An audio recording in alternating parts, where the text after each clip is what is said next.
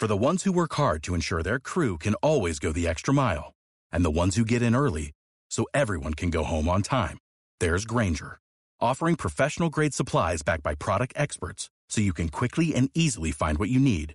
Plus, you can count on access to a committed team ready to go the extra mile for you. Call, clickgranger.com, or just stop by. Granger, for the ones who get it done.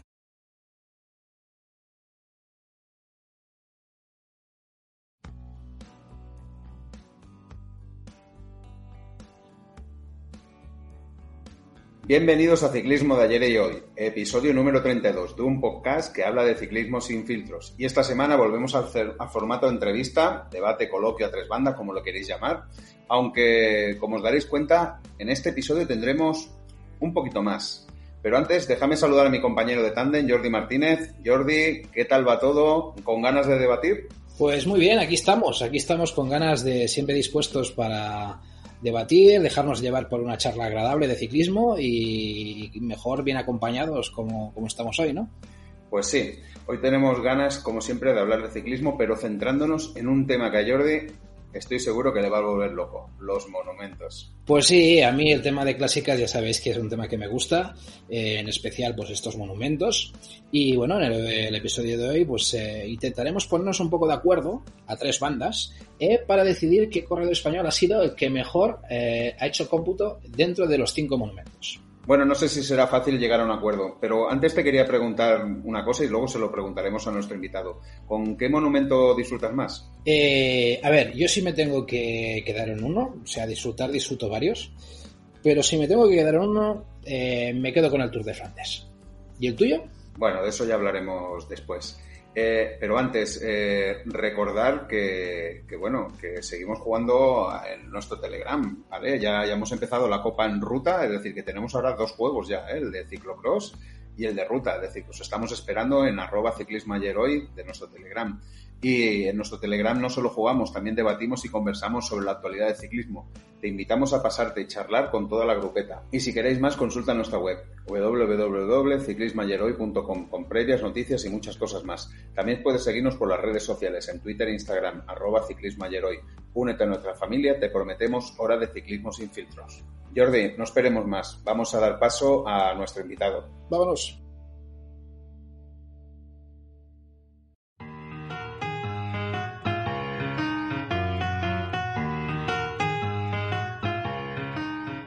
Pues bueno, vamos a entrar en materia, Jordi. Eh, ya, dinos quién nos ha acompañado y venga. Pues venga, va, como invitado hoy tenemos a Miguel González. Eh, los seguidores de ciclismo por Twitter seguro que lo conoceréis por uh, arroba GZLZ11, que tiene casi 7.000 seguidores, que se dice pronto, que es famoso por sus fantásticos hilos de Twitter del ciclismo, el, el DeLorean. el último creo que fue dedicado a Sean Kelly, eh, también es colaborador de Radio Marca Ciclismo. Eh, tiene el podcast de Pedal Vintage con Saúl Miguel y es escritor del libro Anuario de un doblete de su querido Atlético de Madrid. Muy buenas, Miguel. Gracias por pasarte por nuestro podcast y no sé si nos hemos dejado alguna cosa más que quieras añadir. Buenas, no, pues básicamente, bueno, no, no habéis dicho nada de la comunión, pero bueno, que en general. Faltaba eso, ¿eh? En general me habéis resumido bastante bien. Muy bien, pues nada, Miguel, si quieres nos empezamos a subir un poco en el, en el DeLorean. A mí me hace mucha gracia eso del DeLorean porque me, resulta, la verdad, mucho, muy simpático. Y, nada, la, pasada entrevista estuvo con nosotros tu compañero de podcast del Pedal Vintage de, de Saúl y no, no vamos a repetir lo que es Pedal Vintage pero, pero vaya, yo cada vez que os escucho, yo estoy fascinado. La verdad que estoy fascinado con, los dos, con esa memoria que tenéis. Y, yo te quería preguntar una cosa que a ver si me la podés contestar. ¿Cuántas revistas, cuántos libros, cuántos recortes, cuántos diarios de ciclismo tienes y dónde los metes todos? Pues he realizado una última adquisición, los, los 150 primeros números de Ciclismo a Fondo, en una oferta buenísima que me ha salido a un euro prácticamente la revista. También tenía que compré, bueno, una ganga que compré desde todos, desde 2000, no, desde el 97 hasta 2006, compré todos por 10 euros en total. O sea, 10 euros no en total. Vamos, que me salió a, a, 16 céntimos así la revista. Y luego, pues también soy suscriptor desde 2012, o sea, De ciclismo a fondo tengo prácticamente todo. Y luego, pues, si sumamos, que son, o sea, que son más de 300 números, si sumamos revistas extranjeras, porque mi padre le gustaba mucho el tema de la mecánica y era suscriptor en los 80 y principios de los 90 a Mountain Bike Action, también de la revista Bike, de los primeros números de, de, montaña, bueno, no sé. Yo creo que revistas, pues unas 500. Y bueno, y, y, libros, hombre, es que también libros he leído mucho en, formato ebook. Pero sí, bueno, tendré, pues ponle, pues no sé, ponle otros 200 así en total. Madre. ¿Y, armarios para poner todo eso? Bueno, armarios. Es que mi casa va a empezar es un zulo. O sea, pero un zulo, pero un zulo de verdad. O sea, que es que un día me traje, un día me traje a Ortega Lara y dijo, macho, yo, deja, deja, yo, yo con, lo, con lo de la ETA estaba mejor. O sea, tú fíjate, tú fíjate la casa que tengo. Vamos, es que es un zulo que afortunadamente tengo pues, en la casa de la playa y mis padres que están separados tienen cada uno una casa, pues le puedo colocar a cada uno uno. Pero vamos, que mi casa, pues es que ahora literalmente el último, la última remesa de ciclo más fondo las tengo una pila que está en el suelo. O sea, que voy a tomando despacio. Me lo esperaba, ¿eh? Sí, sí. ¿Qué te iba a decir? Eh, una de las cosas que, más me fascina es, la memoria la memoria que, tenéis con, el tema este. Y sobre todo, a ver, bueno, el tema de los hilos, eh, entiendo que también te ayudará mucho a refrescar todas estas cosas, eh, lo, que ha, sucedido en el ciclismo. ¿De dónde te surgió un poco la idea esa de los hilos y cuánto tiempo te lleva a crear cada uno de estos hilos? Lo de los hilos todo empezó en, gracias a Imanol de, de, Onda, de Onda Vasca, porque él, él hace un hashtag bizarradas ciclistas, que no sé si, se os sonará. Bueno, veo que no, por el silencio. No, no, no, no. no, suena. Vale, pues él hace ese hashtag, que es, por ejemplo, que sale la bici de posición de huevo de Greino Gris. Así, movidas raras de, ciclismo, no solo de material, sino a lo mejor un bidón, yo que sé, que tiene dos pitorros, así, cosas de esas. Entonces, como él veía que, que el tema de la París-Roubaix lo tenía bien controlado, me mandó un privado y dice, oye, mira, que es que este fin de semana no, no voy a estar disponible, puedes hacer tú el hilo. Entonces, bueno, o sea, no el hilo, sino la introducción, porque es que lo que pasa es que me salió sin querer, me salió sin querer un hilo. dije, ah, pues venga, pues ya cuento un poco más. Y bueno, yo, la cuenta de Twitter, yo, aunque parezca mi antigüedad, que es en 2012, yo la cuenta la había creado para participar en un sorteo. O sea, que es que la tenía muerta de risa sin foto de perfil. Luego ya en, en 2017 me dio por activarla, bueno, por activarla, por poner una foto y empezar a participar. Pero tú sabes, como en, Twitter, cuando no tienes seguidores no es como Facebook, que tienes tu nicho y, y puedes hablar a alguien. En Twitter, cuando no tienes seguidores, es como hablar a las paredes. Sí, sí, habla solo, habla solo prácticamente. Porque tú pones, tú estás viendo un partido, ¿qué jugada más grande? Cero likes. Es que yo que sé, yo, es que en esa época que estaba en 200 seguidores, yo tenía un like y me emocionaba. O sea, ah, qué, bien. Ahora ya ves tú, ahora al revés, ahora tienes, por lo menos si no llegas a 10, yo qué sé, necesitas... Es que pasa algo raro, ¿no? Sí, sí, pero en esa época te llegaba un like, oh, qué bien. O abrías el, el Twitter, oh, una campana, no sé qué, alguien, alguien me hace caso. Y entonces, pues eso, es que yo básicamente no publicaba, sino comentaba de otras cuentas con, con más peso. Y entonces, pues sabes, lo que es que los primeros ganancias de seguidores cuesta, cuesta muchísimo. Entonces, mm. estaba yo en unos 200. Y hago lo de hago lo de lo de las bizarradas ciclistas, lo de la Paris Roubaix, básicamente lo del 94, hice un hilo y tuvo relativo éxito y de repente ganó 400 seguidores. de, golpe. Claro, es que yo me empecé a, poner nervioso. Es que así se lo digo a mi madre. Oye, mira, mamá, mira, no sé qué.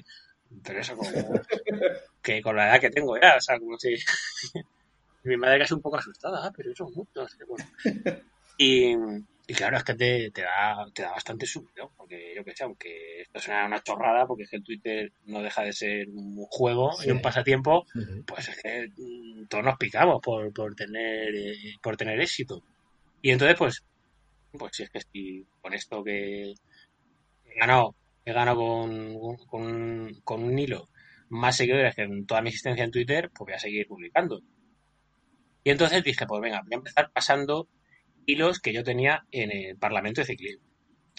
El problema era que, claro, que no es lo mismo un hilo de un foro que un hilo de Twitter. Porque un hilo de, Twitter, un hilo de un foro tú escribes un ladrillo y en Twitter estás acotado por el número de caracteres. Y encima, en Twitter, si sabes que si no lo acompañas de una imagen, la gente suele pasar bastante. Entonces, pues los fui como media sobre la marcha adaptando. Y nada, otra vez, mucho éxito, mucho éxito.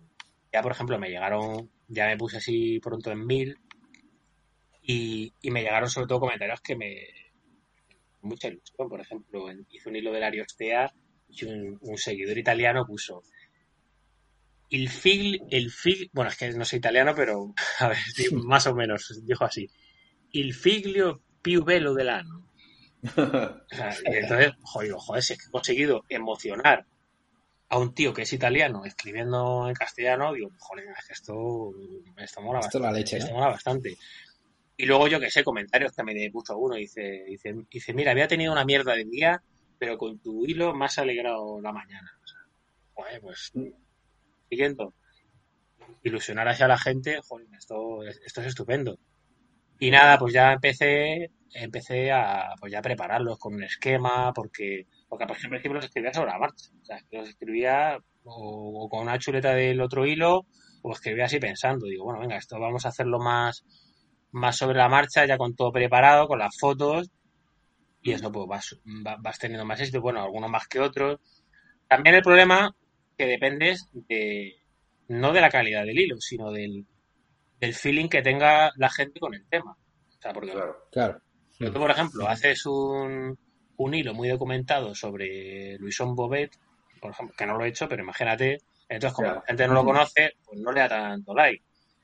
Y luego, por ejemplo, haces uno de, yo qué sé, que me pasó. Yo hice uno de Bob y Van Der Poel, que es que se lo hice media hora y ha sido casi el, de más éxito. ¿Por qué? Porque la gente, es que encima fue un hilo muy corto, fue un hilo de 15 tweets. Porque la gente ve la foto de Van Der Poel y eso y le, y le dan al like. O sea que tampoco la gente no te valora la calidad, la gente te valora pues, su, su sentimiento. ¿Y, qué te iba a decir, Miguel? ¿Cuánto, cuánto tardas en, prepararlo? Es que depende. O sea, es que, por ejemplo, el de... El último de Saint Kelly, por ejemplo. Bueno, este me lleva una barbaridad porque es que lo que más problema me da no es el texto, sino la foto. O sea, la, selección de imágenes. Mm. Entonces, como de Saint Kelly, las fotos de, de, de la década de los 70 es que no hay prácticamente nada, pues yo en cada, en cada tweet tengo que buscar algo que encaje por lo menos con ese tweet, algo de relacionado. Y es que me ha dado muchísimos problemas. O sea, es que a lo mejor para buscar una foto he, tardado media hora. Mm. Y, venga a buscar libros y, y, esta no se parece, pero algo que encaje. Y pensando, como no tengo nada que, coloco aquí. O sea, el, de, el de Kelly. Hombre, es que yo lo tenía, yo lo tenía pensado desde que hice el, el último de, de Bernard Hinault. Mm lo hice a final de año, un poco antes de Navidades, y tenía programado el de quería hacerlo el día de mi cumpleaños. ya que lo celebramos por todo lo alto. Pero claro, no quiere decir que haya estado todos los días, sino que yo iba, yo iba recopilando datos, básicamente. Mm. Pero... A, mí, a mí me trastocas la noche cuando publicas el libro, Miguel. Y bueno, y a mí, a mí es que es durísimo, porque es que no es solo... No, es solo no es solo recopilarlo, sino el día de publicarlo es que tardo tres horas. Estás ahí. Ya, por eso te lo digo, porque muchas veces me meto en la cama y hago un repasito así de Twitter por encima y ya me encuentro tu hilo. Y venga, y que te veo que estás todavía publicándolo. Es buenísimo. Claro, te quedas enganchado, te quedas enganchado. Claro, sí, no, que siempre aprendes algo de cada hilo y además que el hilo vivimos nosotros, es decir, que siempre hay un detalle que no te acuerdas o, detalles que te acuerdas y, que te los hace disfrutar de nuevo, ¿no? Es decir, que bueno, son súper ricos, la verdad. Por cierto, ya he empezado a seguir a Imanol, ¿eh? Ya, ya lo he encontrado y ya he empezado a seguirlo. Es que yo, yo intento poner información o que la considere muy o que sea graciosa o sobre todo que sea relevante que intento que la gente no lo conozca o sea intento poner que Liga ganó la vuelta en el 88 y este monumento y este monumento o sea yo intento poner o información que no se conoce o si es de algo que se conoce, algo muy detallado para aportar un extra. Sí, sí, es como el de Bernard Hinault, que yo no sabía que se había retirado, no, no fue en tu hilo que decía que se había retirado en un ciclocross, ¿no? O algo así. Sí, porque es que él tenía programado ya desde cuatro años antes retirarse el día de su cumpleaños. Y entonces, como era en, temporada invernal, se retiró una prueba de ciclocross. Que por cierto han subido ese esa prueba de ciclocross, que es un de absoluto. Uh, antes de entrar en materia, ¿no? Porque hemos invitado a Miguel, que me parece que lo hemos dicho, ¿no? Antes en la entrada, hemos invitado a Miguel para, para un poco para hablar de monumentos y españoles, ¿no? Los mejores españoles en los monumentos. A ver si, si nos sale al final una lista, no nos sale y comentarlo. Pero antes, eh, ya que eres una persona que vaya, que sabes muchísimo de ciclismo y que, lo tienes eh, apamado y sobre todo el ciclismo de los 90 y tal, ¿cómo, cómo ves tú el ciclismo de ahora con el de antes, eh, la comparativa? Eh, ¿Al final es lo mismo, no es lo mismo? es decir, el nivel. Hombre, lo mismo porque llegar a meta sufriendo como un cabrón, aunque lleves una, una bici más moderna, aunque lleves mejor preparación, van a subir las velocidades medias o no, porque hay algunas de los 90 que no, que no hay manera de batirlas, pero al final el deporte en sí es lo mismo, lo que pasa que es muchísimo más aburrido. ¿Te parece más aburrido ahora el ciclismo que el de antes, no? Bueno, infinitamente. Ya. Mucho más control, ¿no? Mucho más control de carreras y... sí, sí, yo también, a mí también lo parece. El corredor ahora está lobotomizado, o sea, es que no, no, no tiene voluntad propia, o sea, es que por defecto no hace nada, no sé que le diga ataca, pero es que eso tenía que salir de él, como era antes, era antes se corría totalmente por, por instinto. Es el tema de los pinganillos y todos estos temas que, están generando un poco esta, estas situaciones, ¿no? Sí. Bueno, vamos a, vamos a abrir la carpeta de los monumentos y los españoles. Eh, antes, David, eh, antes de que empezáramos la entrevista, a mí me ha preguntado en, en la editorial que hacíamos antes, eh, ¿cuál es el monumento que me gusta más? Y yo le he contestado, pensándolo un poco, ¿no? Pues eh, el Tour de Flandes, ¿vale? Que, para mí era uno de los monumentos que más me gustaba. Principalmente, confieso que es un tema más de, romanticismo con el recorrido, ¿no? O sea, es un tema de que, de que me gusta sobre todo pues la, esa fotografía, ¿no? De la subida al Capelmuro o los pasos por el, Bosberg, el, el Quaremont, el Paterberg no sé, es algo que también, eh, como Tour de Flandes, eh, para mí es la gran fiesta que tienen los, los belgas, ¿no?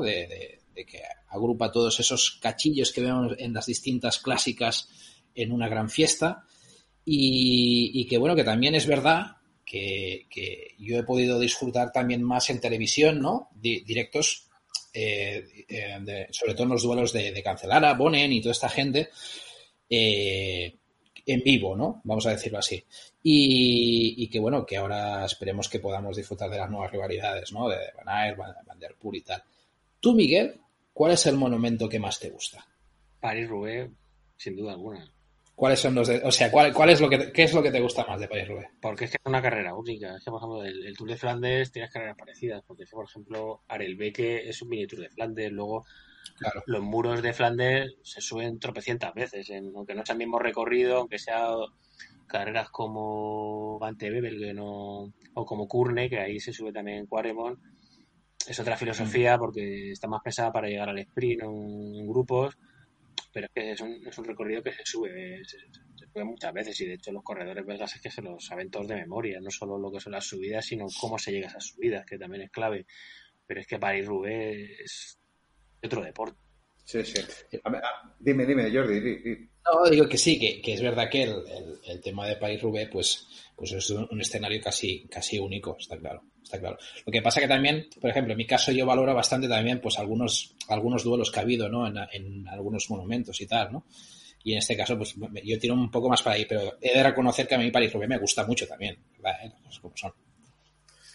Yo tengo, yo, yo estaría mitad y mitad entre París-Roubaix y Tour de Flandes. La verdad es que el, nerviosismo que, tengo cuando veo París-Roubaix no lo tengo igual que, cuando veo Tour de Flandes, ¿no? Ese nerviosismo de cuando llega ya la doquín a ver qué va a pasar, es decir, que, también lo tendría yo un, un, poquito, un poquito así. Bueno, supongo que por eso son monumentos y por eso son, son especiales, ¿no? La verdad. Bueno, si queréis, vamos a ir repasando monumento por monumento en orden cronológico y vamos a hablar un poquito, pues eso, de los españoles que, lograron triunfar o, bueno, en algún caso no llegaron a ganar. Eh, pero, pero vamos a hacerlo así si, si queréis. Y empezamos por, por Milán San Remo. Ah, yo creo que tenemos dos nombres en Milán San Remo. Uno sería Miquel Paulet, que lo ganó en el 57 y en el 59, y además quedó segundo en el 58.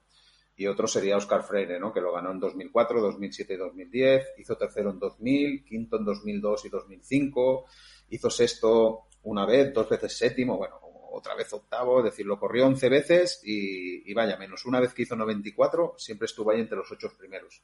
Eh, ¿Qué nos puedes contar de estos dos fenómenos, Miguel? Miguel Paulel era, era un gran sprinter, pero, pero también subía muy bien, también subía muy bien la montaña. Tiene, tiene alguna etapa de, montaña que, pues que no sé si la lleva a ganar, pero ojo, estuvo por lo menos fue de los cuatro más fuertes escalando. Entonces, claro, el, recorrido de, de Milán San Remo se, se, le adaptaba muy bien, porque sabéis que es un sprint, pero que no llegan todos los, todos los sprinters. Entonces, si eres, si eres un buen sprinter y, y, subes bien, cuanta más selección, mejor. Entonces, por eso, por eso se le, por eso se le adaptó muy bien a, a Miguel Paulín. Y, bueno, no sé si hay que hablar ya de Freire o cómo está. Sí, sí, sí. Ah, tú, libre, libre de, hablar de él. De Freire ya, bueno, es que con Freire da, para hacer casi un programa entero. Sí, sí, está, clarísimo. Pero bueno. Está clarísimo que lo que, lo que te estamos, lo que te estamos haciendo aquí es un breve resumen de los monumentos porque podíamos hacer horas y horas aquí hablando de esto. Sí, bueno, pues a ver, voy a intentar hacer así un resumen tipo Micro Machines, así hablando, hablando rápido.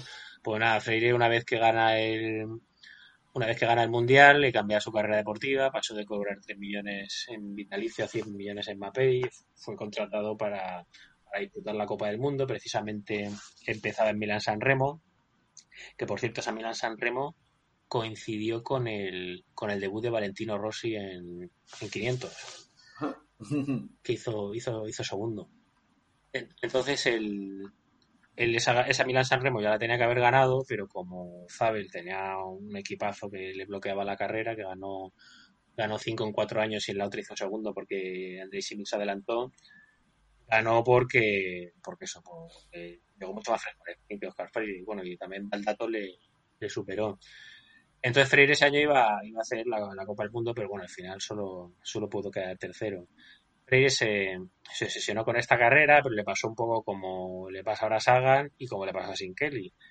Era el favorito, pero no tenía definido una estrategia. Entonces él un año se, se adelantó en, en, la, en la cipresa, pero nada, luego vio que llegaba fundido. Entonces dije, mira, yo a partir de a partir de este año me la juego toda la bala del sprint y si llega alguien, pues mala suerte, pero si hay sprint que, llegue con todas las opciones. Entonces, él ya en 2004, que ya estaba como un poco rendido, porque ya Freire es del año 76, ya tenía ahí 28 años, se encontró con la victoria porque Zabel hizo el canelo, que levantó, levantó los brazos, creó, creó la expresión de hacer un Zabel, que no sé si la habéis escuchado alguna vez.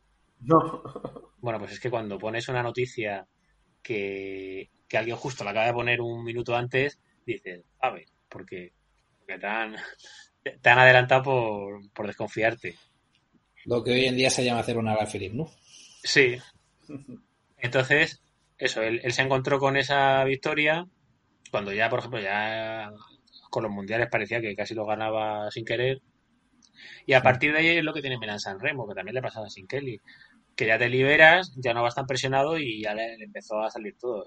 Al año siguiente hizo una tirón adriático espectacular que se llevó, se llevó la general, pero se quedó cerrado en el sprint. Bueno, aparte que Petaki ese año sprintaba como una bala bestia y lo tunearon para que, para que escalase bien, porque Petaki los primeros años era bastante tarugo subiendo.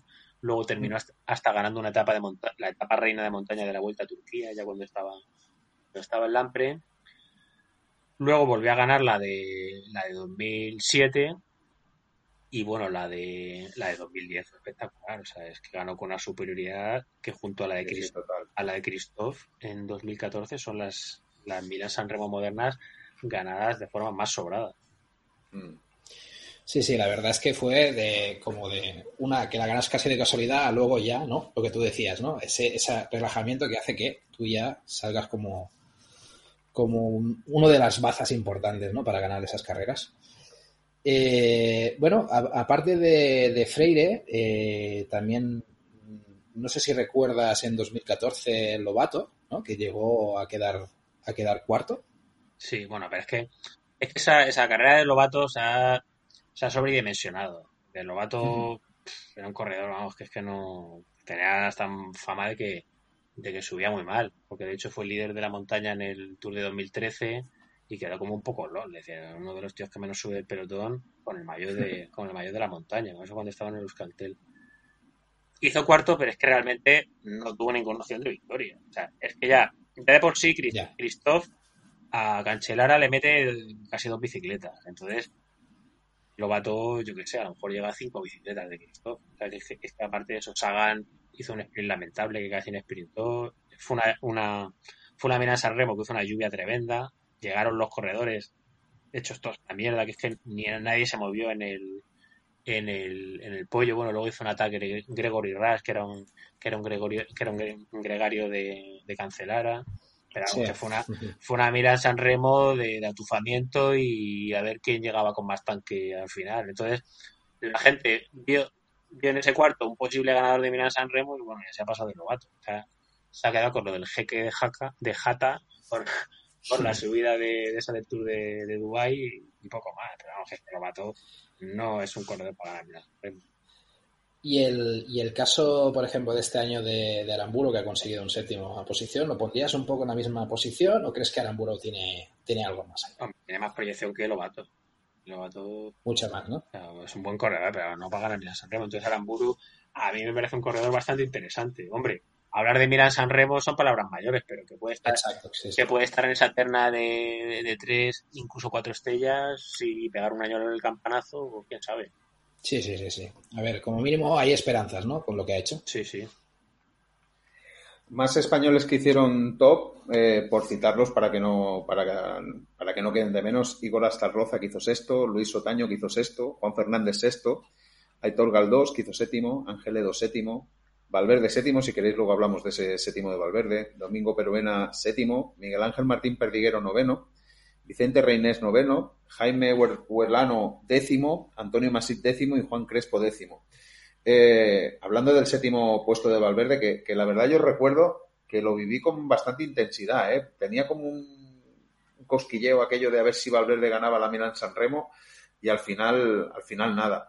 Eh, tuvo alguna posibilidad, Miguel, de, hacerlo y, la tendrá. Este año no creo que la corra, ¿no? La Milán San Remo. No, es que Valverde no tiene mentalidad de San Remo. Él, él en el, hizo una declaración que prefería ganar la Vuelta a Murcia que Milán San Remo. Entonces, un corredor que tiene, esa mentalidad no puede ganar Milán San Remo. O sea, es una carrera que es sobre todo psicológicamente durísima porque estás ahí cinco horas que no pasa absolutamente nada y es que, es que, es un desastre, porque es que lo primero para... Milán San Remo es una lotería, entonces para que te toque la lotería tienes que comprar el boleto. Entonces, cuando la ganó Vincenzo Nibali, la gente dijo, es que ha tenido suerte, pero por...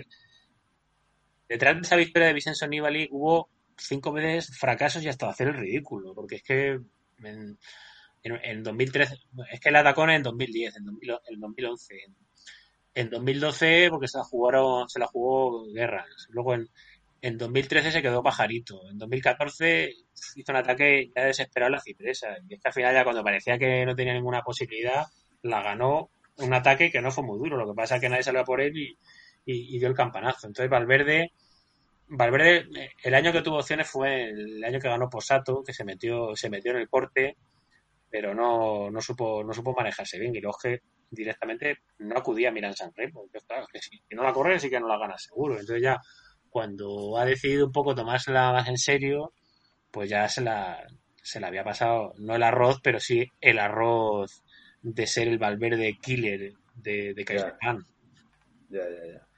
Oye, Miguel, se ha hablado también mucho del cambio de recorrido, eh, tampoco sin, sin entrar en mucho, pero ¿te gusta más? Es decir, ¿tú crees que este recorrido es mejor que el anterior? ¿El anterior es mejor que el, que el de este año?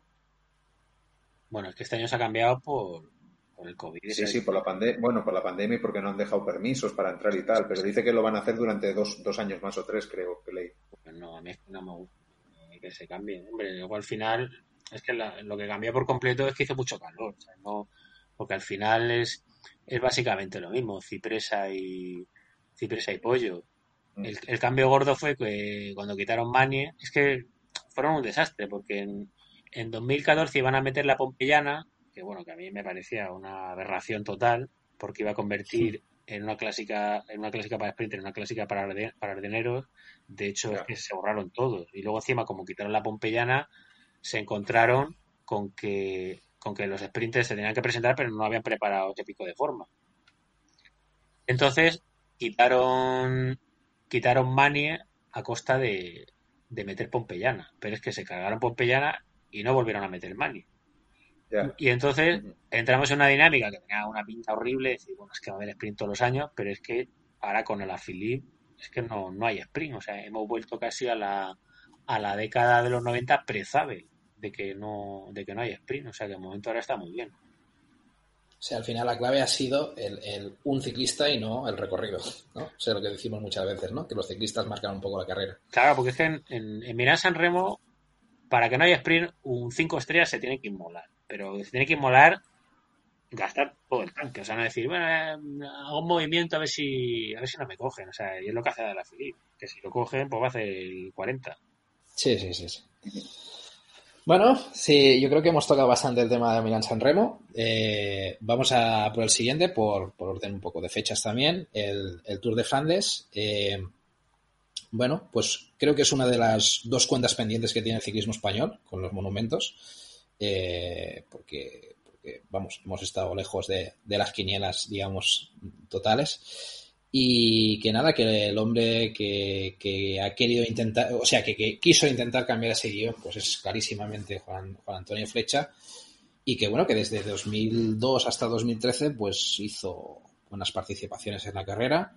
Eh, entrando entre los 15 mejores varias veces hasta conseguir eh, que sería su mejor resultado, que es ese podio en 2000, eh, tercer puesto en el 2010, en 2008, perdón. ¿Recuerdas esa carrera tú, Miguel? La, ¿Cómo viviste ese podio? Bueno, es que Flecha realmente es un, corredor muy peculiar porque él, él empezó siendo escalador, sobre todo empezó a llamar la atención en el, en el Real Fuenlabrada y, entonces dice, bueno, que en el Real Fuenlabrada cuando lo coja una estructura más seria, con todo eso lo que implica, va a ser un torpe de corredor. Luego ya ganó una etapa en el Tour en Banesto pero él decidió que quería ser clasicómano. Entonces cambió su morfología, fichó por un equipo italiano, fichó por el, por el Fasa y empezó a empezó a, dedicarse de lleno a las clásicas. Y él, él iba mejor en, el, en los tramos adoquinados llanos, no, no en los muros. Por eso, por eso ganó la, la Newsblad, pero por mm. donde se marcaban las diferencias son en los tramos estamos ya adoquinados ya, no, no, en, los muros, por el periodo que había en 2010 cuando él la ganó. Y luego, sobre todo, Flecha era un corredor de Rubé, o sea, es que el por jerarquía em, empatada en tramo después de Bonnie y Cancelara era, era, era, el más fuerte. Y entonces el, el ese podio de, del Tour de Flandes, pues lo pilló un poco para el podio, o sea, porque realmente no tuvo no tuvo opciones de ganar la carrera. Bueno, que es que un corredor español hacer podio en Flandes es un exitazo. Sí, sí, además esa carrera de Boulder estuvo intratable. no, es que. Estuvo una fuga, luego remato. Es que ahí lo, condicionó todo Tombone. Entonces, cuando, mm. tienes al. Cuando tienes al. Es lo que nunca la pasa a Sagan, que tienes al más fuerte, pero sin equipo. Entonces, pues se te, se te revuelve todo. Pero tienes al más fuerte y al mejor equipo, entonces lo manejas a tu antojo. Entonces ahí Bonen le bloqueó, iba, iba, iba de boulder y a ver, a ver quién cierra eso, sabiendo que, que voy a llevar a poner en carroza. Exacto. Y, bastante hizo flecha, ¿eh? porque, porque viendo un poco, repasando la carrera, te das cuenta todo lo que hizo Flecha por intentar ir a por de Boulder, pero fue imposible. Sí, sí, es que, es que a Flecha le pasaba un poco como a yo sin Capi. Sin Capi también era un corredor mucho mejor en, en, en Roubaix que en Flandes, también hizo un podium, pero bueno, casi un podium por inercia, por, por no porque fuera el tercero más potente en los muros. Mm. aquí también en, el podcast nos dedicamos también a, comentar libros y a leer libros y uno de los que leímos fue el de Metiendo Codos de, de Laura Meseguer. No sé si lo has leído, Miguel. No, no lo he leído. Bueno, pues es una buena lectura porque habla de... Bueno, tú no necesitas esa lectura porque tú con la enciclopedia que eres no, no hace falta porque repasa todos los años de oro del, ciclismo español y yo creo que le podrías contar tú también algo. Pero bueno, que en el libro de, Laura Mesaguer, de Metiendo Codos, dice que está Pedro Rillo corriendo con corriendo su, su, su Flandes y se ve que desde el equipo pues iban los tíos abandonando y le iban gritando, ¿no? Que, parase ya, que, abandonara, que tenían que coger el avión e irse corriendo. A mí me ha parecido, vaya, una anécdota súper buena. Además, Orrillo no paró porque él quería disfrutar de la carrera y llegar hasta el final. Y me ha parecido como una anécdota muy buena. ¿Cómo, cómo viviste tus, tus primeras Flandes, Miguel? Y sobre todo, eh, también en, el sentido de los españoles, ¿eh? no ya de los, de los grandes nombres, sino el bueno, desde el punto de vista del español, ¿no? Que está viendo una, una Flandes a ver qué, pueden hacer los españoles. Bueno, es que yo cuando veía Flandes, es que ni, participaban, o sea, porque como no, no había obligación de, hacer cupo, por ejemplo, tenías en el que a lo mejor se presentaba con dos corredores, o sea, se presentaba Cabello y luego se presentaba Rubén Galván, que acaba en N, y la gente lo, lo escribía con N, es que, vamos, no es que tuvieran pocas opciones, es que ni, es que ni se presentaban. Si luego, de hecho, cuando, cuando Chente pasó primero el, en, en Rubé, Arenberg en cabeza, bueno, fue un acontecimiento, bueno, que hasta los vieron en, en ciclismo. ha pasado mm. primero en Arenberg, no que hubiera hecho una buena carrera. es que los, vamos, es que ahí era como, como la NBA en los 80, que, que fuera Fernando Martín a tener seis minutos por partido. Sí, sí, de hecho sí me, hace gracia porque es bien bien eso, ¿eh? de la época de, Martín y, luego lo, todo lo que pasó en, la NBA con los españoles y aquí parece lo mismo, ¿no? Es la misma historia, o sea, el, cambio que, genera, ¿no? Eh, luego, otra, otra de las cosas que, bueno, que fue sucediendo a lo largo de los años fue esos duelos, ¿no? Entre Ponen, Cancelara y cómo lo que has dicho tú, ¿no? Cómo Juan Flecha, Juan Antonio Flecha fue, fue metiéndose ahí entre ellos lo que pudo hacer, ¿no? Porque claro, delante de estos dos, dos bestias, pues, pues hizo lo que pudo. Y sobre todo yo creo que también eh, como empezaban a entrar las retransmisiones, ¿no? En, aquí en España y, poder ver cosas que, me acuerdo que Saúl Miguel nos dijo que, que, muchas carreras las había ido siguiendo a base de resultados, ¿no? Y el poder empezar a ver carreras y tal, pues eso también cambia un poco todo. Eh, toda esa época que, que, digamos que aquí en España fue poco a poco ganando terreno para las clásicas, ¿no? Y hasta llegar hoy en día, ¿no? Pues a, este nivel de batallas de, de Van Aert y, esperamos que se pueda incluir en, esta, en este Tour de Flandes a la Felipe. Mala suerte la que tuvo con, con la caída. ¿Tú crees que puede entrar algún español más en estas posibilidades eh, de, de, estar luchando contra lo que viene? Cortina, por ejemplo. Es que Cortina el primer paso que tiene que dar es llegar a un nivel flecha. Y todavía no ha llegado. O sea, es que cuando llegue, cuando llega al nivel flecha, que es eso, es ser un corredor que tiene potencial para ser con regularidad de los 15 mejores en Flandes y el tercero empatada en tramo de Rubé, pues ya nos podemos plantear otra cosa. a lo demás es, construir un castillo de naipes. Sí, sí, no, a ver, está claro que en su presentación del, de Movistar ha hablado que, que ya, yo ya me alegro, ¿eh? personalmente me alegro que, esté hablando de, de, Rubé y no esté hablando del Tour y estas cosas. Con lo cual, no sé, al menos a mí la esperanza de que va, va a correr estos terrenos ya es bueno, teniendo en cuenta en el equipo que ha ido a parar. Eso también es una de las cosas. No, sé si a ti te, te, generó un poco un trauma que fue la Movistar.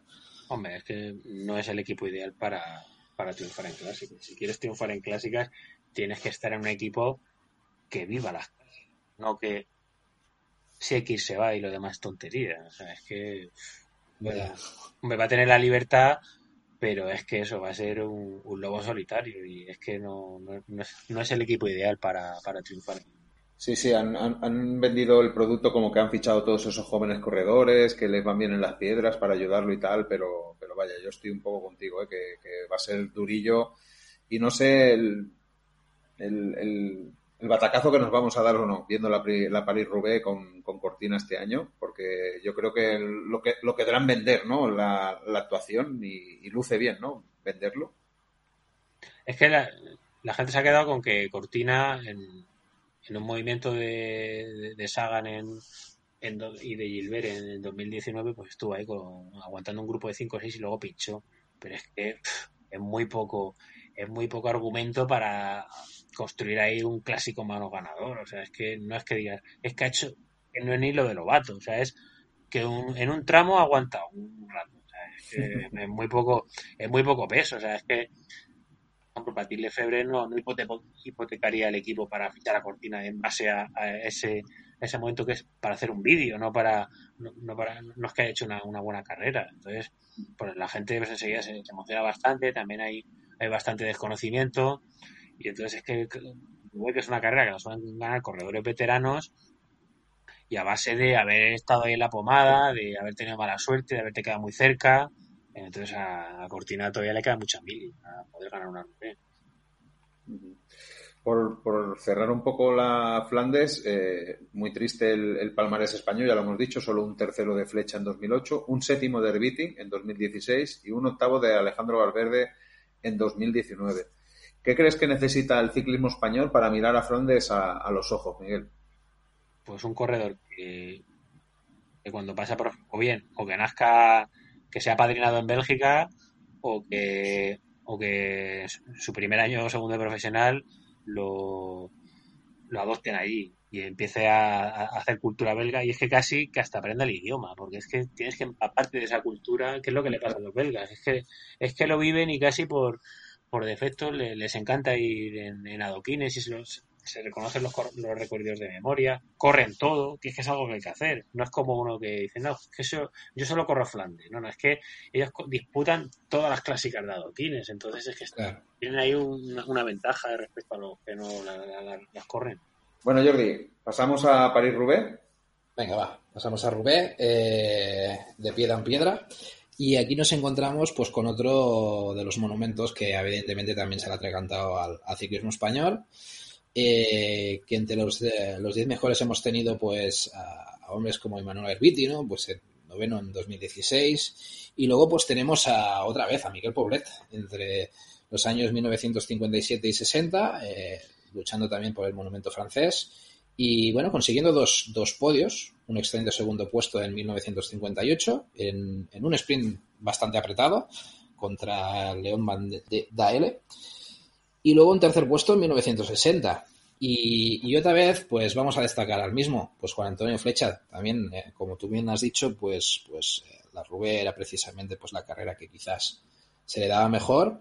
Eh, durante 10 años ha estado luchando en los adoquines de Rubé, consiguiendo tres podios, un segundo puesto en 2017 y dos terceros en 2005 y 2010, además sumando pues hasta cinco veces en el top 10. O sea que esto está muy bien para, para, un hombre como Flecha.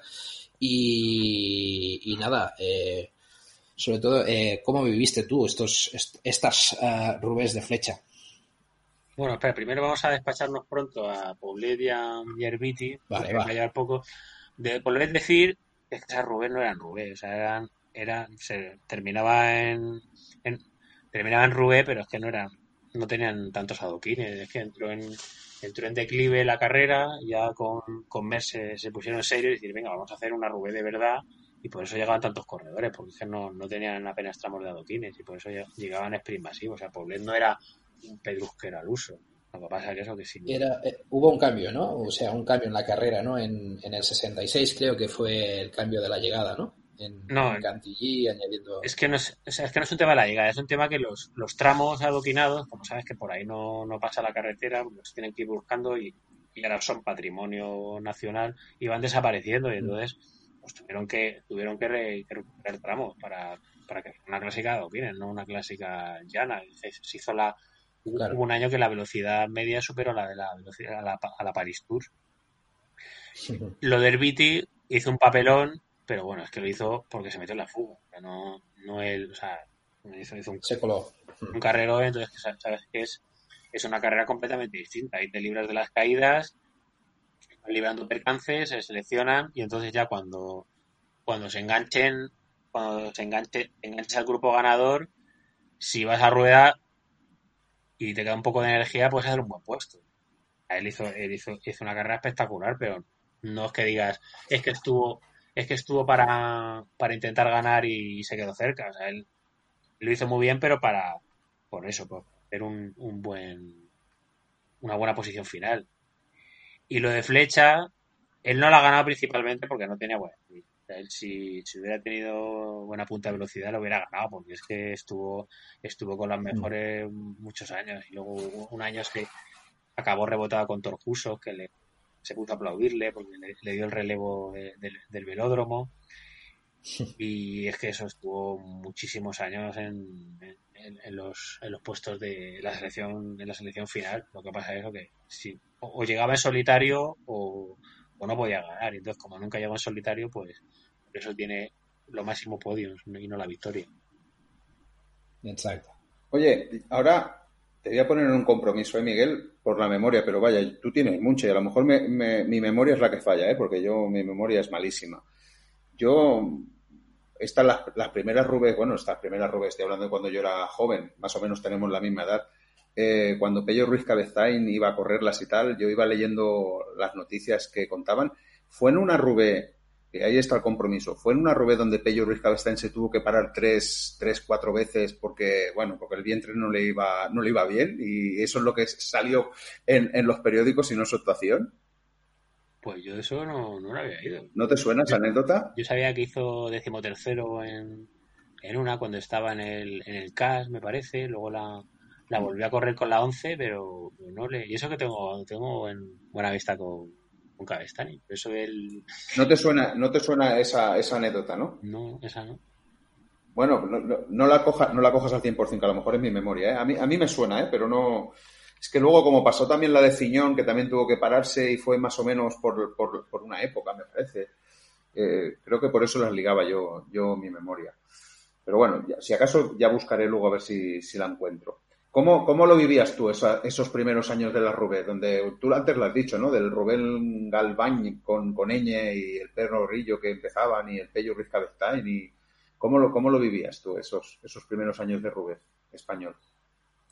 No, es que Rubén, o sea, es, que, es, que, ni salían en televisión, porque es que como, en, televisión española nunca se podía ver Arenberg, en televisión española no lo podías ver, porque es que se retiraban. los juegos que había se se retiraban o, a lo mejor acababan en una posición que no, que no se enfocaban en cámara. Yo tenía la suerte de que tuve Eurosport de siempre, porque a mí en, en el año 89 me pusieron la, la para, no, en el año 88 me pusieron la parabólica, la cadena de deportes era Screen Sport y en el 89 van y me la cambian. Que me dio mucha rabia, digo, jolín, hmm. con lo que me gustaba Screen Sport, ahora, ahora me ponen esto de Eurosport. Luego resulta que era, bastante mejor Eurosport, entonces yo tuve Eurosport desde que nació, porque nació en el año 89, y entonces afortunadamente pude ver esas, clásicas. Las comentaba David Duffield en inglés, yo por entonces, claro, yo, yo sabía el inglés del colegio, pero cuando lo habla un nativo y tienes unos conocimientos básicos, te suena chino, aunque, aunque sepas hablar el verbo, conjugar el verbo to be y todo eso. Yo, yo no me enteraba de nada de, lo, de lo que decía, como mucho los nombres. Bueno, me marcó totalmente la RV del 94. bueno, es que he hecho ya varios programas de radio de, esa, de esa carrera, he hecho un hilo y guau, a mí me fue lo, lo, que, lo que fue esa carrera. Esa la del 94 la gana a Chimil, ¿no? Sí. Y, esos años los disfrutaste, ¿no? o sea, una vez ya con la parabólica y todo el rollo. Eh, todo, bueno, ya hemos visto muchos de tus hilos, ¿no? Pero lo de Chimil, Misium y toda esta gente, ¿no? Pues disfrutaste mucho, ¿no? Sí, es que ya, yo ya en el, en el 93 yo ya, yo ya seguía todo el calendario. O sea, no, no era, no era ver el tour y si pillabas algo, sino que ya tenía la guía, ya sabía las carreras que iban a echar y ya estaba pendiente de ellas. Sí, sí, eso es una de las cosas que, bueno, lo decíamos antes con David, que es una de las cosas que, que no hemos tenido nosotros el, tanto el privilegio de esto, ¿no? O sea, eh, cuando os escuchamos a Saúl o a ti, ¿no? Eh, pues nos dais cierta envidia por eso, ¿no? Porque vosotros ya teníais ese sentimiento de ciclismo, de ver tanto ciclismo en esas épocas, y que yo, por lo menos en mi caso, ¿eh? yo se lo decía a David, digo, hostia, yo, pues claro, sí, pues veías Indurain, veías tal, pero no tenías tanta esa, ¿sabes? Tanto esa afición a ver todas esas carreras y, aparte que yo en mi casa no, teníamos ni parabólica ni teníamos nada y vamos, para mí poder ver ciclismo veía lo que podía ver en TV1 o, lo que me pudieran dar en, en público, que era, que era poco. Yo sí, yo sí que tengo más mamada la, época, digamos, del 83-90. Esa sí que la, seguía casi al pie de la, de la raya. Todas las historias estas de Perico, de Álvaro Pino y compañía, de Jarreta y tal, esas sí que las vivía. Pero luego, como ya me fui a la universidad, y en la universidad, pues ya no me pasaba el día en la uni, es decir, no es que estuviera estudiando todo el día, ¿eh? Para que no vamos a engañar, pero estábamos ahí, es decir, que no, claro, llegabas, te salías a las 8 de la mañana, llegabas a las tantas de la noche, eh, ya no veías nada, y veías lo que veías, ¿no? El Tour de Francia cuando lo podías y, la vuelta si podías. Es decir, que, que bueno, me sabe mal, ¿eh? Me sabe mal. Es que incluso me acuerdo cuando me fui a un viaje que hice a Guatemala, que no fue, no fue el, no sé si fue el año de, la caída de Loki o antes, y, aquello que yo estoy en Guatemala y me llegaban recortes de periódico que me los traía el viento, porque yo estaba en medio de la selva. Y, me enteraba de higos a brevas de lo que iba pasando en el tour. Y se ponían los dientes más largos que, la hostia, la verdad. Pero bueno, eh, eh, ya está, ¿no? La Paris-Roubaix la, la tenemos zanja, ¿no? Sí, no sé si queréis comentar algún tema más que os mm. interese. No, está bien. Pues seguimos, si queréis, por la Lieja Bastón Lieja, que aquí sí que tenemos un poquito más de, material. Eh, seguramente es el monumento por excelencia de los españoles en los últimos años y sobre todo con la, con la llamada generación de oro. Eh, previamente, pues Luis Otaño y Luis Ocaña empezaron a escribir pues buenas actuaciones en, en la Lieja y tenemos que llegar pues a Perico Delgado en, en, 1989 que hizo cuarto, Indurain en 1991 que también hizo cuarto y bueno, abrieron un poco el, ese camino, ¿no? También estaba por ahí Marino, Marino de Jarreta. Ah, bueno, la de, la de 1989, si queréis, nos paramos un momento a hablar sobre ella.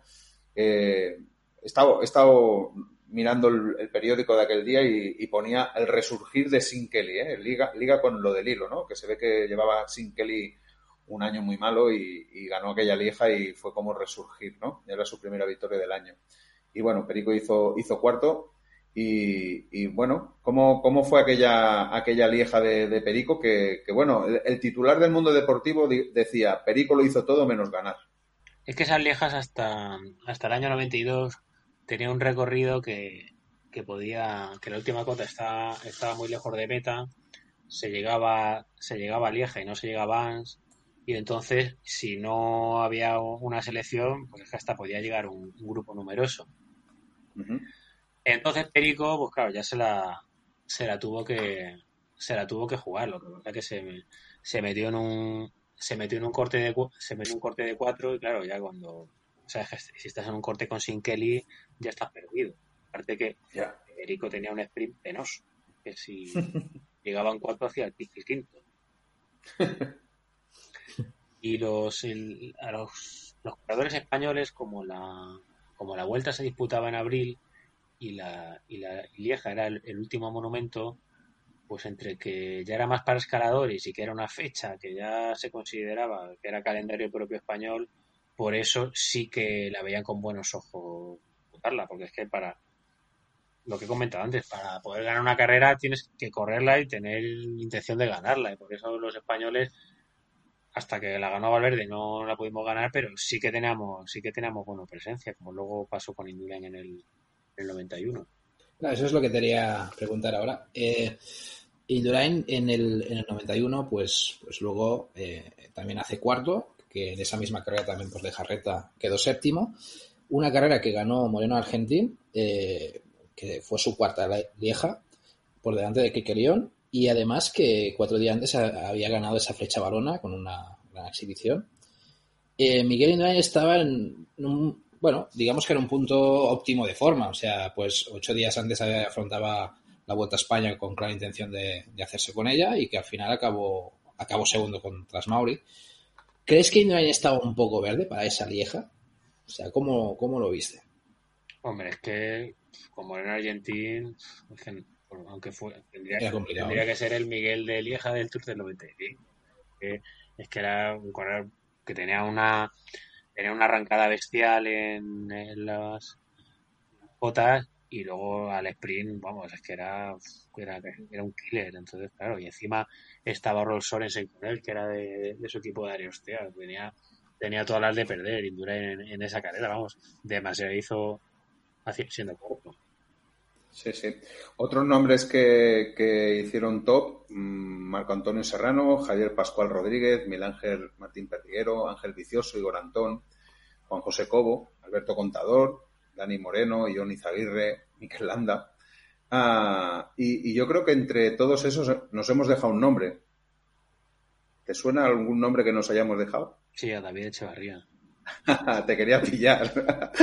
Oye, ¿es verdad eso que, tienes mucho feeling con David Echevarría o yo, yo me lo he imaginado? Sí, porque es que como él, él es muy activo por redes sociales. O sea, no es como Perico, no es como Perico Delgado, que es hablar con una pared, porque tú pones, porque tú sabes que cuando pones un, un tweet con cita, pues, pues qué mínimo que el, que el tío le dé like. O sea, no te digo que me hagas un. Ah, muchas gracias. Por ejemplo, Choza suele ser bastante amable en ese sentido. Pongan lo que pongan en referencia a él. Otros, por ejemplo, pues te dan solo like. Pero es que Perico, es que yo qué sé, a mí me, da una rabia tremenda. Porque, porque aparte yo intento aportar datos que sean interesantes. Y él, él ha puesto comentarios sobre alguna carrera o incluso comentando en el Tour de Francia y luego es que yo qué sé, es que le unas tonterías por antena. Dice, mira, doña doña Josefa, no sé qué, pregunta si los si los corredores llevan, si los ciclistas llevan calzoncillo. Venga, vamos a arreglarlo, vamos a arreglarle un mayor, qué gracioso. Que le quiten lo bailado. Bueno, sí, es que el perico, perico es que lleva un rollo, yo qué sé. Entonces, todo lo contrario que David Echevarría. O sea, es que David Echevarría no solo te no solo te, te comenta, sino que es que te aporta información privilegiada. por ejemplo, mm. comentó que, que Manolo Saez le daba una clave por el pinganillo que para que hiciese lo contrario, porque sabía que le tenían pinchada la antena. o sea, y es que, es, que es un, crack, David Echevarría. Y es que aparte, a mí, él me, gustaba mucho como corredor, antes, bueno, antes de, conocerlo por, redes sociales. Claro, me, me dio una, me dio una rabia tremenda esa, esa leja que perdió. Que luego tengo una anécdota muy buena porque en el, en el tour precisamente del año 2000, de esa, de esa lieja que, no pudo ganar, yo hice un equipo del, del Tour Fantástico Marca y me la, me la jugué a poner corredores solo del US Postal y de la 11 por la crono por equipo. Mm. la etapa, que eran 100.000 pesetas de premio. Y David Echevarría se pegó un leñazo en el prólogo que, que dije, me va a joder ya el equipo, fantástico. Entonces se lo comenté y le dice, anda, qué cabrón que eres. No te jodía porque me hubiese hecho daño, te jodía porque, porque no te ibas a llevar el premio. Coméntanos esa, esa lieja del 2000, donde Echevarría hace, hace segundo. Pues es que esa lieja, eh, Yalaber llega muy, muy, muy favorito. la gente se ha quedado con que el Yalaber de, del 2000 ya no, ha perdido potencial, pero él llega, llega muy bien porque la, la 11 hace un, hace un arranque de temporada muy, muy bestial porque a Olano le, es el Olano es la primera temporada que con Manolo Sainz puede hacer la preparación invernal, entonces gana, gana de una atacada Tirreno Adriático, Criterium Internacional y, Comunidad Valenciana. Yalaber gana el, el Tour del Mediterráneo. Y entonces Yalaber llega, llega muy bien a esa lieja. Lo que, pasa que ya la, la Redu muestra, sus cartas. Tal vez eran, eran ediciones en que la, la Redu se destrozaba por completo la carrera. No como ahora que van, de paseo. Antes la, la Redu era un filtro que dejaba 10 corredores. Entonces ya la ver ya ahí marcó, marcó sus cartas. Y entonces ya en el siguiente movimiento David Echevarría se aprovecha. salta, salta, salta Bettini, también Rebelín otro corredor que se termina quedando, que era no era otro italiano, pero no, no, me acuerdo quién era.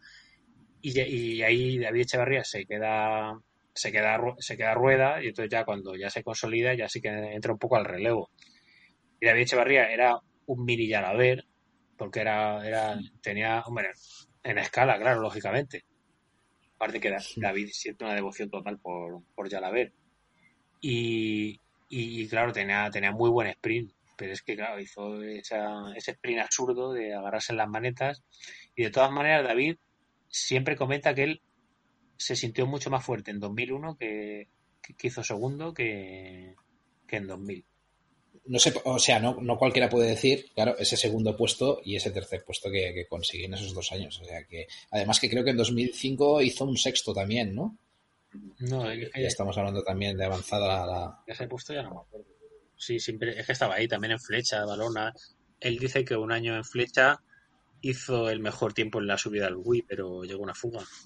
Y luego por, por, nombrar otros nombres, pues que también han hecho grandes resultados aquí, pues eh, Iván Mayo, eh, segundo puesto en 2003, eh, Joaquín Rodríguez con tres podios, dos segundos puestos en 2009 y 2013 y un tercer puesto en 2015, y además dos top 10 en 2008 y 2016, octavo en ambos, y sin, sin duda, yo creo, el mejor, Alejandro Valverde, ¿no? El, único ganador de, que he conseguido pues las cuatro, las cuatro viejas, ¿no? 2006, 2008, 2015 y 2017. Y tres veces más en el podio, quedando segundo en 2017, 2014, tercero en 2013. O sea que, bueno, enseñar también que quedó. Hay, hay que enseñar que también hizo un tercero, ¿no? Que fue descalificado por el tema de la Operación Puerto. Y, y, nada, y que, y que llegue, que eso certificaba esa magnífica generación de oro donde, de, donde ponemos España entre las mejores bazas, ¿no? Y que, y que fueron años muy buenos. Eh, ¿Qué recuerdos tienes tú de esa generación y todas esas victorias de Valverde? Bueno, pues de, por ejemplo, de, de, Iván Mayo, pues es que iba como una moto en esos años. O sea, es que de hecho en, en 2003 sí.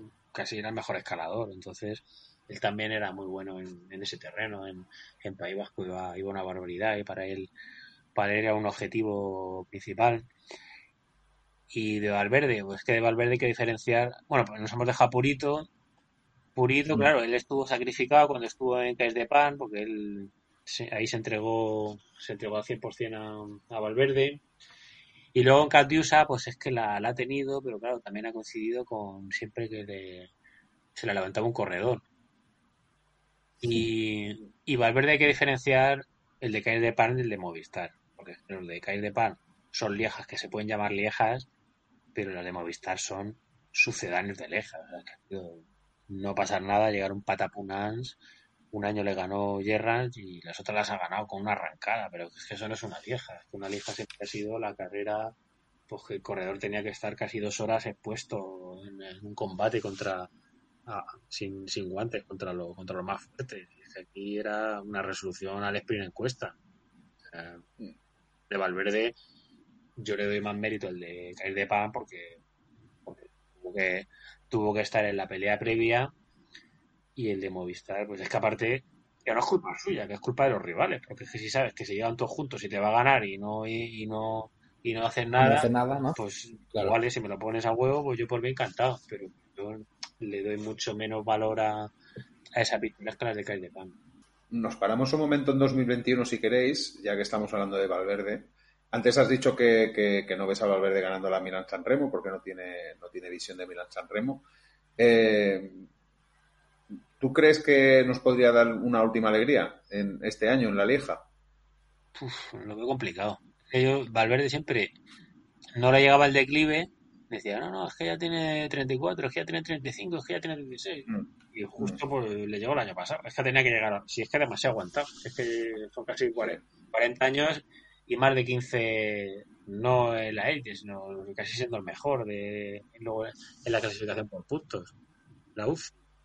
Entonces ya es que el año, el año pasado se, se, vio que Valverde ya había, había pegado un bajón considerable. O sea, bueno, hay buenos puestos, pero ya no es un favorito cinco estrellas como, como ha sido toda su carrera deportiva. Entonces, por la forma de correr ahora, claro, es que si fuera otra carrera que te puede saltar la sorpresa, pero es que ahora es muy complicado que haya una sorpresa. Y aparte que a Valverde no le van a dejar libertad, porque, porque a Valverde pues, tiene, claro. el día inspirado. O sea que ganar una etapa en, en, la vuelta, pues eso sí que podría, pero es que ganar un monumento yo lo veo muy complicado. Oye, Miguel, no crees, no, perdona Jordi, ¿no crees que ahora, ahora por, por, por, alegrarnos un poco, a lo mejor no. ¿No crees que esto de Valverde a lo mejor no es el declive, sino que es en la pandemia que se dice que a, la gente con más edad lo han pasado mucho peor y que han pegado un bajón? Y yo qué sé, hablamos también del propio Gilbert, ¿no? Que, que el Gilbert está súper emocionado con empezar la nueva temporada porque dice que se siente como un chaval otra vez. ¿No será eso? El que la pandemia ha pasado factura a la gente que tenía más edad y nos vamos a llevar, yo que sé, una sorpresa, no sé, de aquí dos semanas en Valencia el tío ganando. Yo creo que no, es que básicamente ya que vamos a ver unos resultados muy raros por la pandemia y al final hemos visto que los mejores son los mejores, o sea, es que los novenos mm. han seguido arrasando en las en las vueltas por etapas, a la Felipe ha seguido siendo una bestia y Van der Poel y Van Aert pues, han seguido chuleando al personal. O sea, yo es que no he visto no he visto nada raro en, por, la, pandemia. Entonces, es que Valverde, es que todo, todo lo que lleva haciendo los dos, dos o tres últimos años es un regalo. Entonces, ya pues acabó el palo.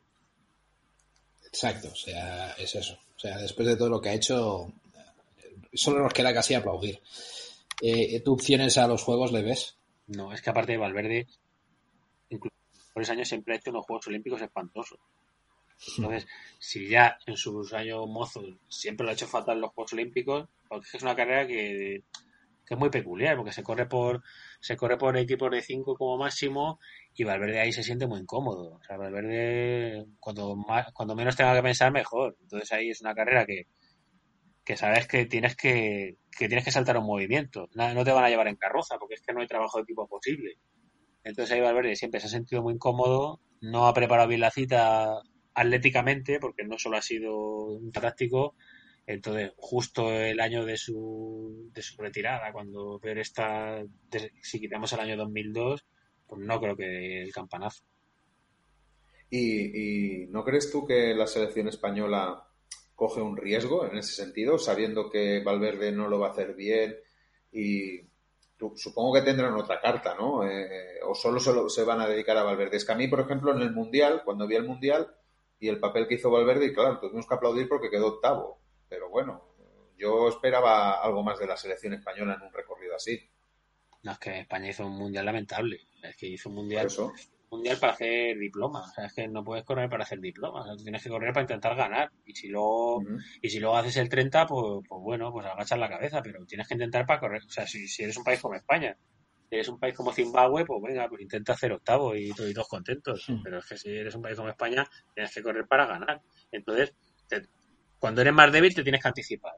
Y España fue a verlas venir, a verlas venir, y, cuando llegaron cuando llegaron al momento decisivo, Valverde no pudo seguir a lo más fuerte, se quedó en el segundo grupo y luego ya hizo lo de siempre ganar, ganar el sprint de su grupo y, y maquillar un resultado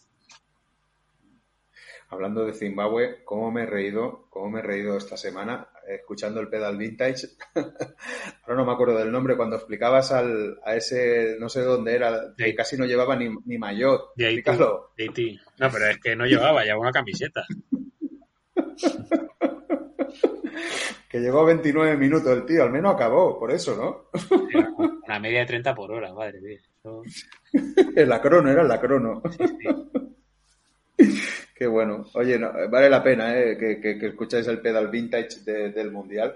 Tres horas veinticinco hablando del Mundial y no, y no te se hacen largas, la verdad. Eh. Sois, sois cojonudos, la, la, Vamos por, por, Lombardía.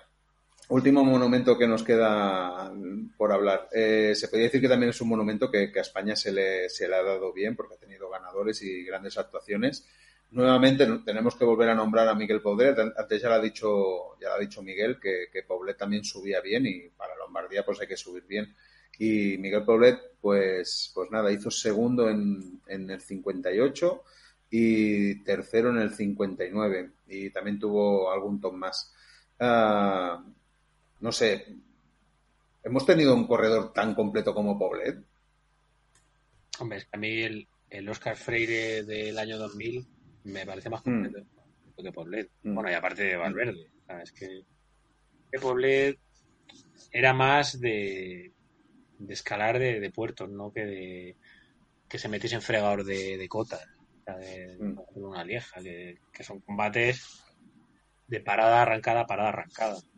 Luego, en, en, los años 70, pues estuvo pues, Luis Ocaña, séptimo, eh, Miguel Lasa, eh, Miguel María Lasa, sexto en, el 73.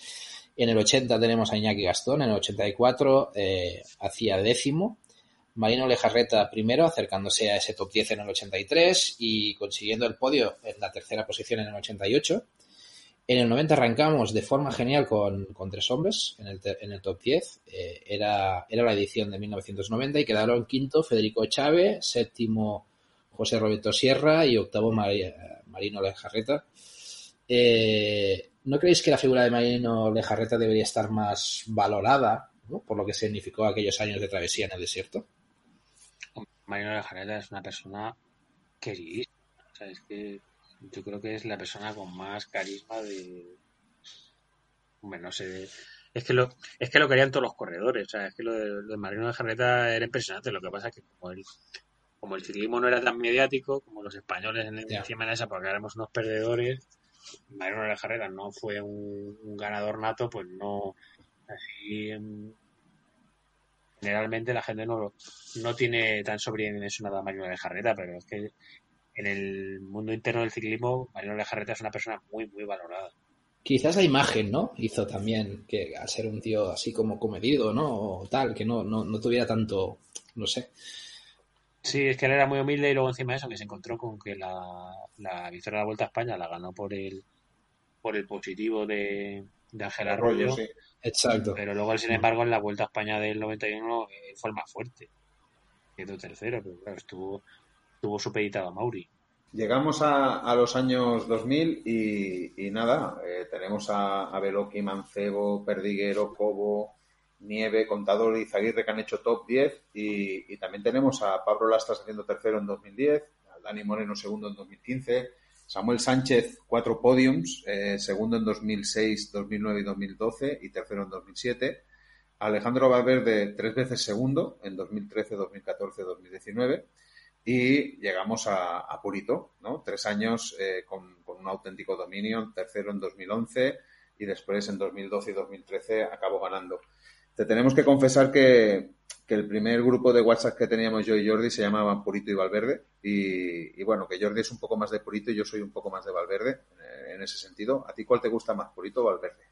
A mí Valverde. ¿Sí? O sea que a mí es que me gusta llevar la contraria. Eh, por eso me gusta más Purito, ¿eh? Pero pero bueno, que, que, siempre, siempre me ha pasado ¿eh? que a todo el mundo le gusta más Valverde, evidentemente por todos los logros que ha tenido. Pero que, bueno, hay que destacar que en este, en este, en este caso en Lombardía, pues tuvo, bueno, la, la, gran esto de, ganar, ¿no? De ganar estas, estas Lombardías, ¿no? Pero a lo mejor Purito tampoco se supo vender, ¿no? Tenía como un pose de rudo, ¿no? A lo mejor con, con, la gente en general, o, o no. Purito realmente tuvo dos añazos. tuvo el, tuvo el 2012, tuvo que haber ganado dos vueltas, tuvo que haber ganado la vuelta y el giro, lo que pasa que las perdió por ser bastante conservador, porque él era el más fuerte, era el hombre más fuerte de carrera, pero no supo, no supo materializarla en el giro, no supo, no supo coger la ventaja suficiente para la crono, y en la vuelta pues la acabó en Fuente D, porque es que era una vuelta que fue tremendamente superior a, Contador en, los asaltos diarios. Lo que pasa es que él quedó no quedó en, uno. Y luego en, 2013 ya quiso ya más hacer podium en el Tour, eso le, condicionó la temporada, pero claro, es que hace podium cuando sube como nunca, el Quintana más fuerte, o sea que, es que el, purito de esos dos años era, era una bestia. Y luego, claro, pues el purito de Cair de Pan no era un, no era un líder y ya a partir de, de 2013 pues ya Purito ya bajó sus prestaciones. Claro, tuvo que hacer eso también, ¿no? Para, para poder tener esos lideratos, ¿no? Mm. Claro, es que se tuvo que ir a, él se tuvo que ir a, a Catiusa porque es que iba a estar totalmente mm. supeditado a Valverde. Sí, sí, sí, hubiese estado toda la vida a la sombra de Valverde, está claro. Bueno, sobre esas dos Lombardías, que, bueno, ¿qué, qué recuerdo tienes? Lombardía es, un, es, el monumento que más ha cambiado. O sea, no cambia solo el recorrido, sino cambia la dirección. O sea, hay veces que Madura y Salo está casi de salida y otras cosas. Y otros años en la última subida. Y luego se sube su, hermano, no se sube, que es una subida durísima. Luego puede estar la última subida casi eh, bajarla y llegar a meta como los años de Purito. Luego tienes la de la última de Sin Kelly, que es que había casi 40 kilómetros. O sea, entonces Purito le quedaron dos Lombardías, lo que se dice a huevo para él, porque es que él, él tenía en esa, él tuvo esos años que es que era, insuperable en, arrancada en muro. es que por eso se, puso el, apodo de Murito. Porque, Murito, sí. Porque, era insuperable, era, él es un chichipán y, es que con lo que subía en los rampones es que era, era imbatible. Entonces él aguantando, aguantando con un ataque que encima hubo, en uno, en uno por lo menos hubo lluvia y luego entraba con el, con el bidón en la mano que le gustaba hacer esa, esa celebración. Entonces la ganó con relativamente facilidad, porque es que solo tenía que lanzar un ataque y llegar en solitario. Samuel Sánchez estuvo cerca también de ganar Liga y Lombardía. ¿Qué le faltó a Samu para, para tener un palmarés mejor con, con, esas clásicas dentro? Hombre, es que estuvo, es que tenemos que diferenciar entre, entre hacer buen puesto y estar cerca de ganar. Tú puedes, tú puedes hacer segundo en una Paris Rube como Turgot en el año de Bonen, pero es que no has tenido ninguna opción de ganar, porque cuando se ha decidido la carrera ha ido una barbaridad, ni le ha solido su ataque has aguantado un grupo y luego al llegar todos juntos has hecho un segundo. Entonces, Samuel Sánchez, pues es que eso, un año, un año no sé si fue con Gilbert y claro, es que Samuel Sánchez no tenía, no tenía el nivel de Gilbert en, en esas subidas. O sea, es que le faltó pues, más calidad. Y en el caso de Valverde, eh, ¿crees que tuvo alguna posibilidad de ganar en alguna? Es que Valverde estuvo renegando de, de Lombardía muchísimos años. Y entonces ya cuando ya se la tomó más en serio, se encontró con que Purito era mejor que él. Porque de hecho un, año, un año por lo menos Valverde hizo segundo, un año que ganó Purito. Ah, es que, es que fue, creo que fue justo después del Mundial.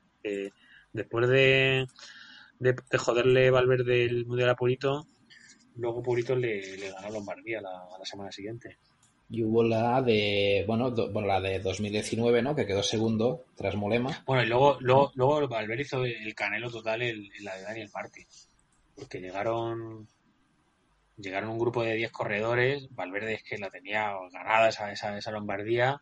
Y salta Daniel Martin y se queda se queda embobado claro.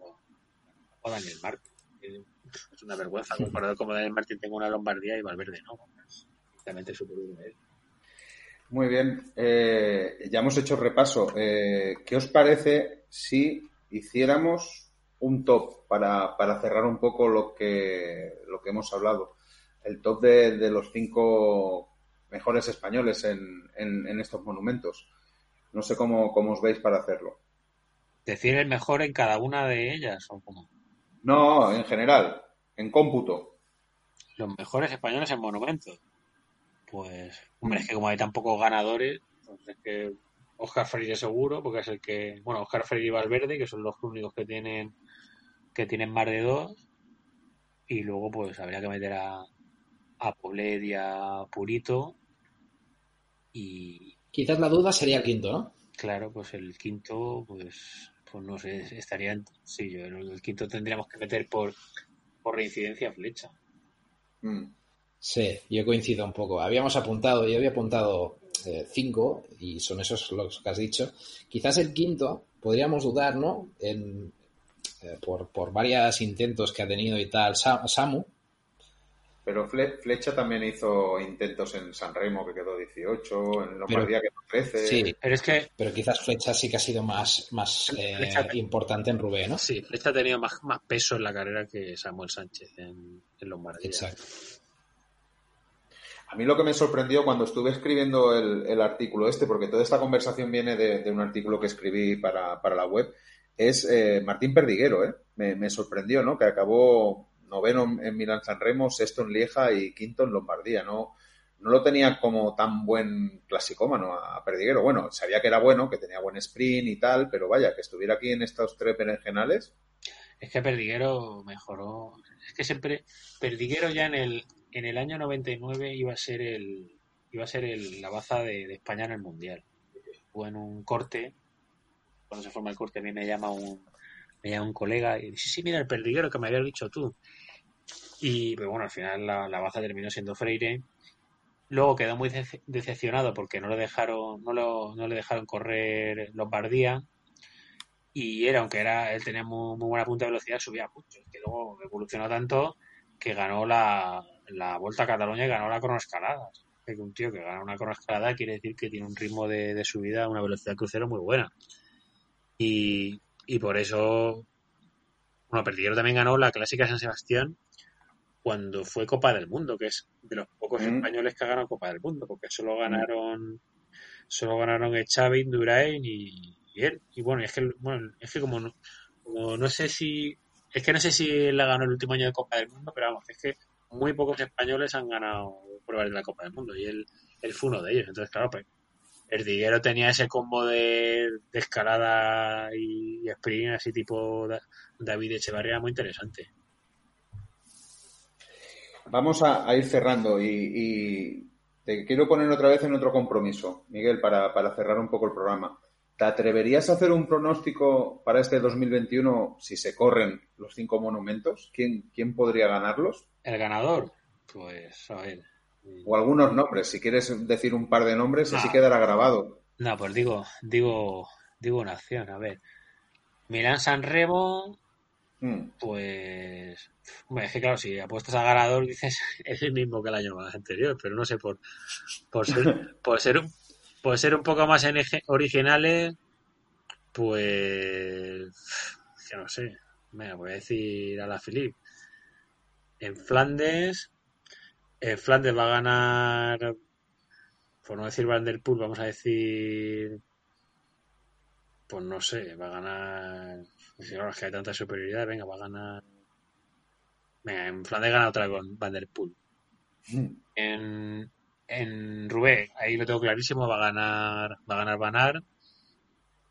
Sí, tan claro lo tienes. Sí, sí, sí. Yo creo que Banar va a hacer una animalada en, en Rubé. O sea, tengo, esa visión que va a hacer una, exhibición. Qué bueno. Y en, en Lieja, ¿quién puede ganar en Lieja? Pues en Lieja, pues a ver, ¿a quién ponemos? A, no sé, a ver, a, pues venga, vamos a decir a, a Fulsan. qué bueno. Y, en Lombardía, en Lombardía vamos a poner a, a Qué bueno también sería. Yo tengo dos preguntas. Eh, las apuestas a mí me, parecen bastante buenas. Eh, ¿Ves posibilidades a Saga en el Milan San Remo algún día? Estas alturas quizás ya más Sí, es que yo creo que la va a ganar cuando menos favoritismo tenga. O sea, es que como, ha fracasado siempre con el favorito, este año gana seguro, este año no sé qué. Es que ha tenido tres años que es increíble. O sea, porque es que él en, en 2012, si, si Nibali hubiera sido un gregario, lo hubiera ganado. En, en 2013 fue increíble cómo pudo perder esa edición. Luego en 2017 hizo la, la animalada esa y la mereció ganar. Y es que ya parece ya que ahora han llegado un corredor como Banar, que es, es como el, paso de Terminator 1 a Terminator 2, que es igual, pero mejor en todo, pues ya, ya, parece que, se la, que se la ha pasado, se la ha pasado ese tren, pero yo, creo que la va a ganar cuando nadie de un duro por él, como el tipo Chin en, el, en, el, en el 92. Bueno, un poco al estilo como, como ganó esta etapa en el Giro, ¿no? Hombre, es que ahí la ha ganado con, ahí la ganado con exhibición física. No fue solo. Exacto. Pero que eso, que va, va a pasar que a lo mejor Van der Poel y, y Van a se dediquen a putearse el uno al otro y salgan ahí a lo tonto, ah, pues venga, pum, y por fin tengan buen sprint ahí. Y la tiene. Y, y, luego, eh, Renko, ¿le ves alguna posibilidad? Es que Renko es un animal. O sea, es que Renko yo creo que va a ser... claro, no, no, has dado en ninguna de las cinco. ¿eh? ¿Ves alguna posibilidad en alguna de ellas? O sea, ¿crees que se va a atrever a, digamos, a espantar a esos fantasmas de la, de la Lombardía? Primero hay que ver cómo queda de esa... Cómo queda físicamente de, esa caída, que fue terrible. un susto tremendo. Y luego cómo la afecta psicológicamente porque a ver cómo hace las bajadas, porque es que Hombre, claro, quitando Lombardía, en los, otros, en los otros monumentos no hay bajadas que sean tan, tan decisivas, porque en Lombardía se suben puertos, no se suben cotas. Pero van a ser bajadas muy rápidas, y ahí no creo que le entre tanto el panguelo. Pero bueno, es que Benepul, es que sabéis que en un llano puede soltar un pelotón si hace un poco de viento. Entonces, tan animal que igual hace una gesta de tipo Fausto y el Lieja que se pone y se va a 80 kilómetros. O sea, es que yo con. creo que va a ser uno de los cinco mejores de todos los tiempos. Bueno, sí, sí, se recupera, se recupera su nivel antes de, antes de la caída. Entonces, puede hacer verdaderas carnicerías en, en carreras con dureza. El otro día hablábamos también con Miguel sobre la Strade. No sé si es una carrera que te guste o no. Sí, sí que me gusta. Lo que pasa que no la tengo tan, tan mitificada porque como viene muy pronto en el calendario, no los corredores no se la toman tan con esa con esa intensidad de monumento. O sea, es muy, es muy, atractiva de verla, muy, muy vistosa, pero le falta el eso, el, el que se la tomen como objetivo primordial. ¿Y cómo, cómo es que, hablo por mí, hablo por Jordi, hablo por mucha gente, cómo que nosotros la, tenemos tan mitificada y solo han pasado 10 años, que tenemos unas ganas locas de verla? Porque es una carrera muy especial. O sea, es que lo de los tramos de tierra no apenas hay y luego encima se quedó la imagen de Montalcino que se verá todos los corredores con llenos de llenos de barro y, luego encima tiene el extra de que se juntan clásicos manos y ardeneros, que son muy, hace una carrera muy atractiva.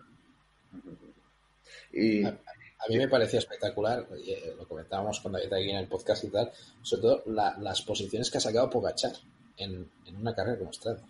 O sea, que treceavo, que no está mal, por decir como él.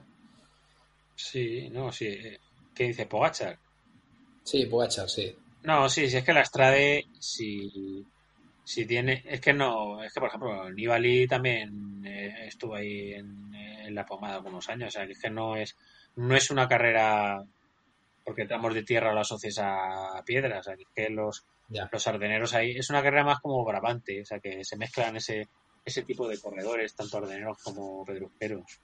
Muy bien, pues yo creo que le hemos dado un buen repaso, no sé si se nos ha quedado algo en el tintero, eh, espero que no. Miguel, simplemente agradecerte el rato que has estado aquí con nosotros. Eh, vaya, decíamos que eras una enciclopedia y yo, como te siento toda, yo te siento todas las semanas en Pedal Vintage y, te sigo por Twitter, está claro, los hilos. Y ahora hablando contigo, mm, porque no me ves, pero muchas veces me sonrojaba y todo, ¿eh? de, de, de, lo que, vaya, de lo que ya hay en tu cabeza, Dios mío. Ya me gustaría para mí tener la mitad de esa, de esa sabienza nada, desde mi parte, muchas gracias Miguel por, por eso, por aceptar la, invitación, por haber estado charlando con nosotros y que ha sido, ha sido un lujo y un placer. muchas gracias a vosotros porque yo me lo he pasado muy bien. Esa era la intención y, bueno, pues, pues, ha sido un placer y ya sabes que esta, esta es tu casa, que puedes volver cuando quieras y, encantados de volver a hacer alguna charla más de, cualquier tipo de, de tema de ciclismo. Vale,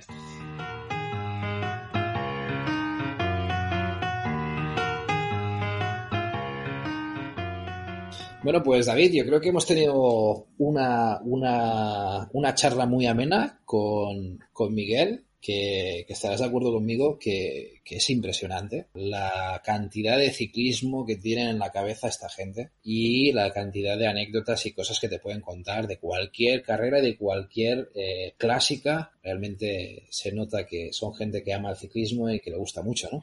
Que lo llevan las venas, yo creo. ¿eh? yo es que ya, lo he dicho, ¿no? a, mí, me alucina, me alucina que una persona tenga todo eso en la cabeza, la verdad, y, con, y además con la pasión que lo cuenta ¿eh? y los detalles que lo cuenta. Yo creo que ha sido una charla muy, muy entretenida, eh, muy centrada, sí, si quieres, ha sido muy centrada en el tema monumentos y podríamos haber estado con Miguel hablando 224 horas, pero, pero bueno, queríamos un poco hablar de, un tema que yo creo que está un poco olvidado, ¿no? Que eran esos monumentos y esos héroes españoles, ¿no? De los monumentos, Jordi. Sí, sí, era un tema que queríamos eh, sacar, ya os comentamos que queríamos sacar así secciones atemporales y si son con algún invitado que domine mucho la situación, pues nosotros encantados. Eh, esperamos próximamente pues, pues, traer más invitados ya sobre, sobre temas atemporales como estos, sobre sobre otros temas que, iremos viendo, pues puede haber algún libro o, alguna cosa. Mm. Y, nada, eh, que podamos hacer muchas más entrevistas como esta, que nosotros nos lo pasamos muy bien y que esperemos que, os guste. Pues sí, pues nada, nos despedimos y, hasta el próximo. Nos seguimos escuchando. Hasta el próximo programa. Hasta luego. Chao, chao.